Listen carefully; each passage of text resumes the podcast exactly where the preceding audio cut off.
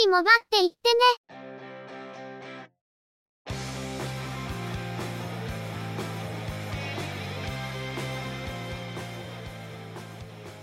この番組は、モバイル通信に関する技術や業界の動向についてのニュース、IT ガジェットについての情報などの話題を中心にご紹介しています。この番組内でのおしゃべりは、すべて合成音声でお送りしております。多少お聞き苦しい箇所もあるかと思いますが、あしからずご容赦ください。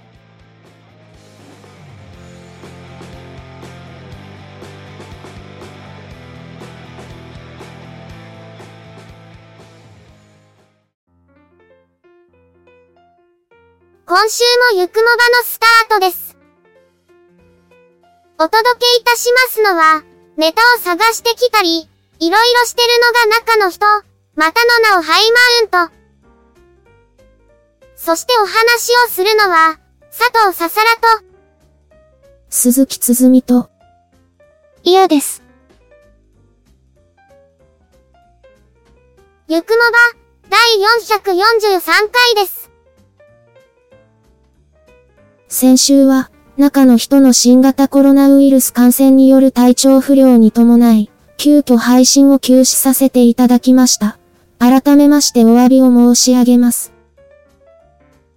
発症から1週間経過していますが、ようやく症状が落ち着き始めてはいるものの、後遺症がやや残っている状態です。嗅覚障害や倦怠感が残っているんですが、味覚がやられなかっただけマシかな、中の人は言っています。感染防止にはかなり気をつけていたんですが、今回はクラスターが発生したところでもらってきた人が新たなクラスターの発生源になるという状況で、防ぐに防ぎきれないという状態でした。5類に移行し、マスク着用が緩くなっていたり、感染の追跡がほぼ行われなくなった状況で、こういう形での感染拡大が増えているのではないかと思います。かかってしまうとかなりしんどいので、5類に移行したからこそ、以前以上に感染防止に気をつけた方が良いのではないかと思います。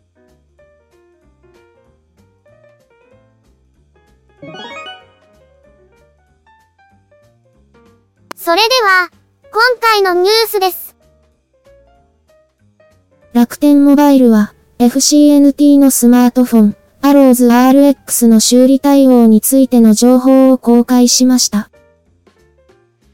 アローズ RX は、旧富士通コネクテッドテクノロジーズ、現在の FCNT が2019年に楽天モバイル向けに販売したスマートフォンで、このモデルをベースにシムロックフリーモデルのアローズ M05 も販売されています。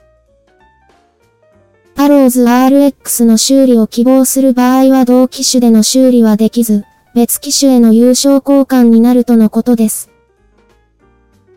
修理費用は26,000円。交換対象機種は、サムスン、ギャラクシー A23 5G、Oppo、Reno 7A、Xiaomi、Redmi Note 11 Pro、5G のいずれかとのことです。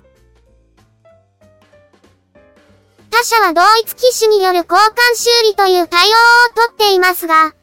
ーズ RX の場合は2019年のモデルであることと、製品の保守対応を楽天モバイルではなく FCNT が行っていたという事情がありそうです。修理するよりも、新しい機種を買い直した方が安上がりなのでは、という感じもしますし、わざとそう仕向けているようにも思うんですが、もし楽天モバイルの回線を使うにあたり、アローズに思い入れがあるようなら、アローズ Wii の au 向けのモデルが未使用で1万円くらいで買えるので、それに買い替えるというのが一つの方法ではないでしょうか。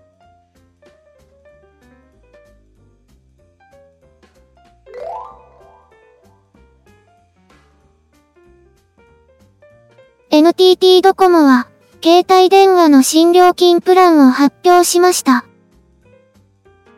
従来のギガホの後継に位置づけられるエクシモ、OCN モバイル1の後継に位置づけられるイルモの2つと、従来から提供しているオンライン専用のアハモの3本立てとなり、エクシモとイルモはドコモショップでのサポートを受けることができます。7月1日から提供開始。これに伴い従来プランの 5G ギガホプレミア、ギガホプレミア、5G ギガライト、ギガライトの4プランは6月30日で受付を終了。NTT レゾナントが提供する MVNO サービス、OCN モバイル1は6月26日でエコノミー MVNO の取り扱いを終了。また OCN モバイル1は同日付で新規申し込みと SIM カードの追加申し込みの受付を終了しており、OCN 光や050プラスなども6月30日までに新規受付を終了。7月1日付で NTT レゾナントは NTT ドコモに吸収合併となります。新料金プランのエクシモは、1GB までは月額4565円、1GB から 3GB までは月額5665円、3GB 以上は月額7315円、D カードお支払い割、みんなドコモ割、ドコモ光セット割もしくはホーム 5G セット割の適用で、それぞれ2178円、3278円、4928円へ割引されるとのこと。ファミリー割引の契約で家族間での国内通話が無料。家族以外への国内通話は30秒につき22円。通話定額オプションとして、国内通話無料のかけ放題オプション、月額1980円のほか、5分通話無料オプション、月額880円が用意されています。店頭でのサポートは、OS やアカウント設定の初期設定サポートなどは無料。データ移行の初期設定サポートは1回2200円。アプリ設定サポートは1回1650円。フィルム貼り付けサポートは1回1100円。その他の特典として、各種映像配信サービスの料金に対してポイント還元を受けられる爆上げセレクションでは、エクシも契約などの条件を満たすことで10%から25%の D ポイントが付与されるほか、D カードゴールドなどの保有カードに対する D ポイントの還元も実施されるとのことです。もう一つの新料金プラン、イルモは、スマートフォンにかかる料金を安く抑えたいユーザーに向けたもので、低廉な料金が設定されている一方、ドコモクオリティのカスタマーサポートなどを受けられるといったメリットをアピールしています。月間データ通信容量は 500MB、3GB、6GB、9GB、月額利用料金はそれぞれ550円、2167円、2827円、3377円。500MB のプランのみ 5G 通信が利用できず、最大通信速度は 3Mbps という制限があり、3GB 以上のプランの場合、D カードお支払い割で月々187円、ドコモ光セット割もしくはホーム 5G セット割で月々1100円の合計1287円の割引を適用できるとのこと。国内通話料は30秒あたり22円。完全かけ放題オプションが月額1980円。5分通話無料オプションは月額880円。このほか、ドコモのキャリアメールアドレスを利用できるドコモメールオプション。月額330円が用意されます。特典として、爆上げセレクションでディズニープラスまたはネットフリックスを契約すると D ポイントが10%還元。さらに、月々の利用料金1000円ごとに D カードで0.5%から1%のポイント還元が受けられるほか、他社カードでも D ポイント利用者情報の登録があれば0.5%が還元されるとのこと。なおイルモについては、通信が混雑している場合、エクシモよりも先に通信制限を実施する場合があるとのことです。また、ドコモ光において新プランのアハモ光の提供を7月1日から開始します。アハモ利用者向けのプランで、2年間継続利用条件付きの定期契約プランは、戸建てが月額4950円、マンションが月額3630円、契約期間なしの通常プランの場合は戸建てが月額6600円、マンションが月額4730円。どこも光セット割は適用対象外とのこと。初期費用は契約事務手数料の3300円と、工事料が派遣工事の有無で変動します。率直なところ、プランのメリットがすごくわかりにくいなというのが一見した印象です。エクシモが従来のギガホの後継ということで、段階性プランではありながら 3GB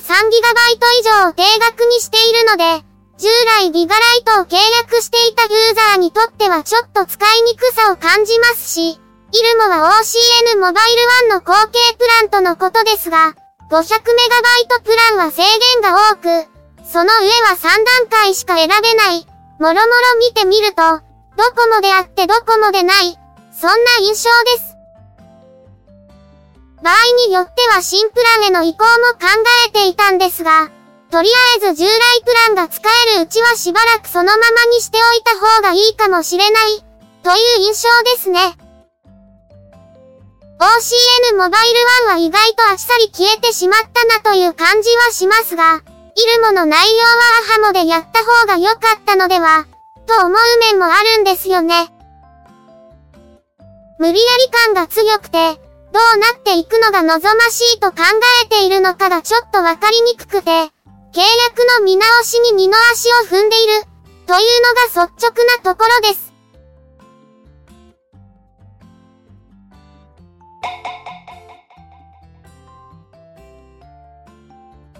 モトローラモビリティジャパンは、Android スマートフォン、元 G52J、5G2 を7月4日から順次発売することを明らかにしました。昨年発売された G52J、5G のメモリー容量を 6GB から 8GB へ増量。それ以外のスペックに変更はありません。モトローラでは、先日 G53J5G、並びに Y モバイル向けの G53Y5G を発表済みで、ソフトバンク向けと見られている G53S5G も技的通過済みですが、これらのモデルは G52J5G の後継モデルという位置づけではないとのこと。このため、G52J5G、G52J5G2 については、G53J の上位モデルとして継続販売されるとのことです。G53J5G は、キャリアや MVNO サービスが安くばらまける端末を供給することを目的としたもので、G52J5G とはそもそも狙っているレンジが異なるというのはあるのかもしれません。ミドルレンジモデルもあまり利幅が出る価格帯ではありませんから、メモリー容量の増量という小手先の延命を図った、という感じなのかもしれませんが、製品名が紛らわしいせいで製品のヒエラルキーがわかりにくくなった感じもします。上位モデルたる G52J は昨年の製品ですから、すでに実売価格は3万円を割っていて、スペックが低い G53J の方が高いという逆転も発生しています。今回のメモリー増量版が出たことで、従来モデルはさらに値下がりする可能性もありますね。こういうわかりにくいことをすると G53J は売れなくなるし、売れないとキャリアや MVNO は取り扱わなくなるし、次のモデル展開にとってもあまり良くないのでは、と気になるところです。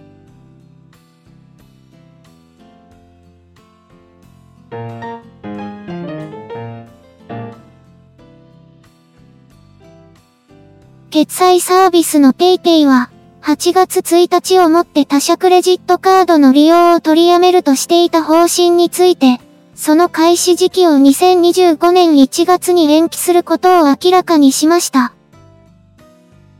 同社は5月1日に、ペイペイにおけるペイペイカード、ペイペイカードゴールド以外のクレジットカードに関しては8月1日から利用を取りやめる旨を発表していました。これについて、6月20日の株主総会で、ソフトバンクの宮川社長が延期を検討している旨を明らかにしていました。発表後、利用者からは様々な意見があったとのことで、同社では一部のユーザーを困惑させる結果となったことを反省しているとした上で、停止日の延期とクレジットカードの新規登録の停止日程を見直すとのこと。2025年1月までの1年半は、引き続きユーザーのご意見も取り入れ、PayPay と PayPay カードをご利用いただくユーザーにとって最高の体験を提供するため、私たちが提供するサービスを徹底的に磨き込む期間にします。とのコメントを発表しています。まあ予想通り、ネガティブな意見が多かったんでしょうね。唐突すぎたというのもありますが、利便性を損なう方向の改変はそれを上回るメリットを提供できない場合は批判を受けるのは当然のことで、なるように流れてしまったという感じがしています。とりあえず延期にはなりましたが、プレスリリースの通り、サービスを徹底的に磨き込んで、他社カードが停止になっても困らないくらいのメリットを提示してくれればいいなと思います。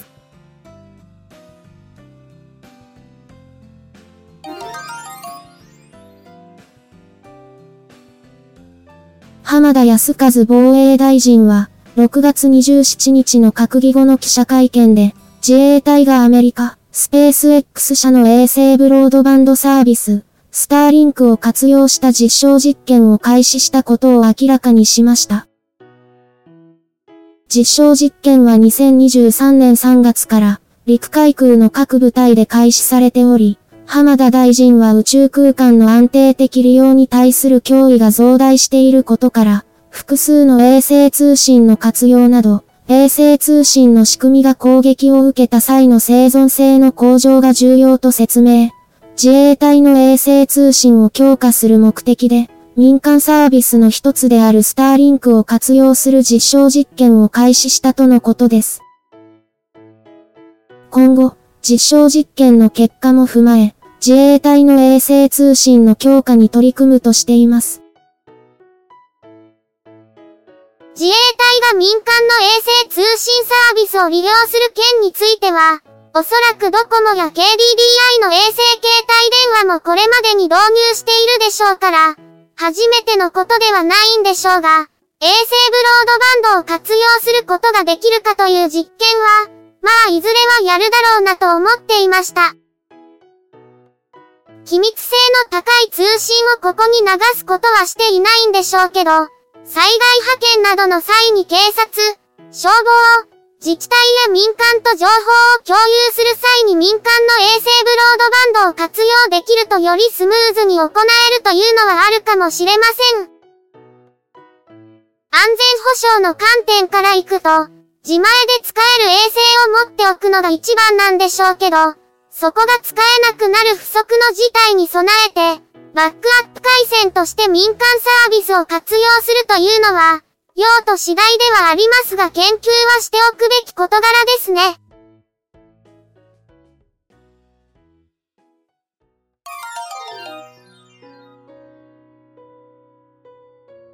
今週のゆくもばは、そろそろお別れです。ゆくもばへのご意見やご感想、その他何かコメントしたいことがありましたら、ぜひ遠慮なくお寄せください。Apple Podcast へのレビュー投稿、ブログへのコメント、メールフォームからの投稿、Twitter でハッシュタグ、シャープ y, u, k, u, m, o, b, a をつけたツイートなど、送りやすい方法でお気軽にいただければと思っています。ハッシュタグはアルファベット小文字、日本語ハッシュタグは使用していませんのでご注意ください。他にも Facebook ページや Discord サーバを運用しており、こちらでのコメントも歓迎します。詳細は Twitter アカウントをご参照いただければ幸いです。いただきましたコメントは、おおよそ月末をめどにしてご紹介させていただいています。また、ゆくもばで過去に配信していたものの再配信、ゆくもばアーカイブスを不定期で連続配信しています。お時間がありましたら、過去の振り返りとしてお聞きいただければ幸いです。では、今回はこれで失礼いたします。また次回、皆様のお耳にかかれますように。ゆっくりもばっていってね。ゆくもばは、チェビオ、クリエイティブスタジオを使って作成しています。番組作成にかかる一切を取り行うのは、中の一言ハイマウント。お話をしましたのは、佐藤ささら。鈴木つづみ。いや、でした。